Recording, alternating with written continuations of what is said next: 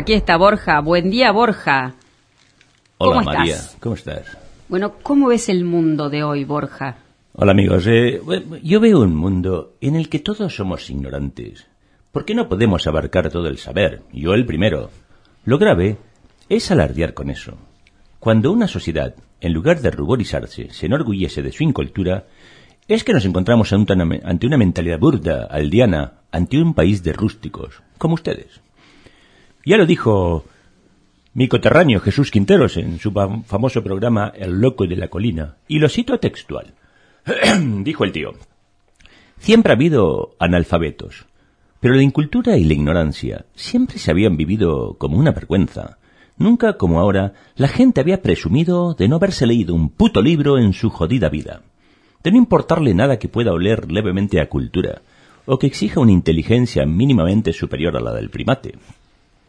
Los, los analfabetos de hoy son los peores, ya que saben leer y escribir, pero no ejercen. Lo dijo Jesús Quinteros, no yo, ¿eh? Ay, de terror. Bueno, por aquí puede ver un video que anda circulando de vuestro gobernador, Axel Kichilov, jactándose de su falta de profundidad, diciendo, muy suelto de cuerpo y como una hazaña, que no leyó un puto libro en toda su carrera universitaria. Y lo peor es que creo que el tío fue medalla de oro, es doctor en economía. No me extraña que como ministro haya sido un desastre. Eh, la verdad que parece un montaje, ¿eh? no parece serio. Y no, no. Por aquí, en la región del Sauce Corto, esta semana se conoció la noticia de que la jueza bayense había liberado de culpa a los que concurrieron en aquel homenaje de don José de San Martín el 17 de agosto, y que además había involucrado en la causa al alcalde de la ciudad y al comisario y subcomisario que actuaron aquel día.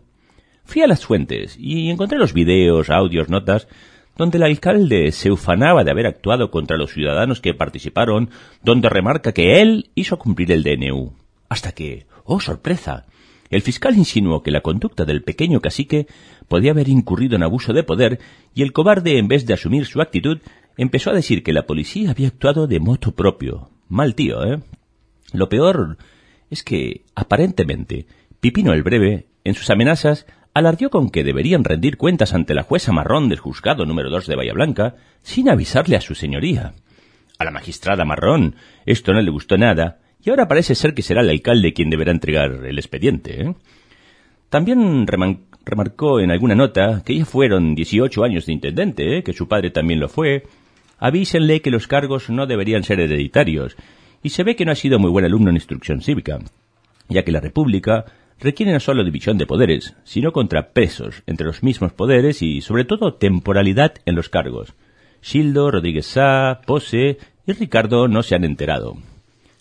En cuanto a la pandemia, la doctora Viciotti, la que no se viste de payaso, pero se le parece bastante, quiere inocular a algunos famosos con la vacuna rusa para generar confianza en la población.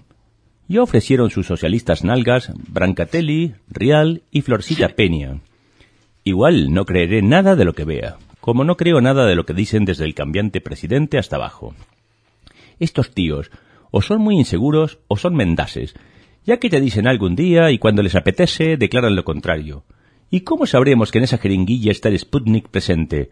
Daosla vosotros, yo espero por la del país con más premios Nobel, ¿eh?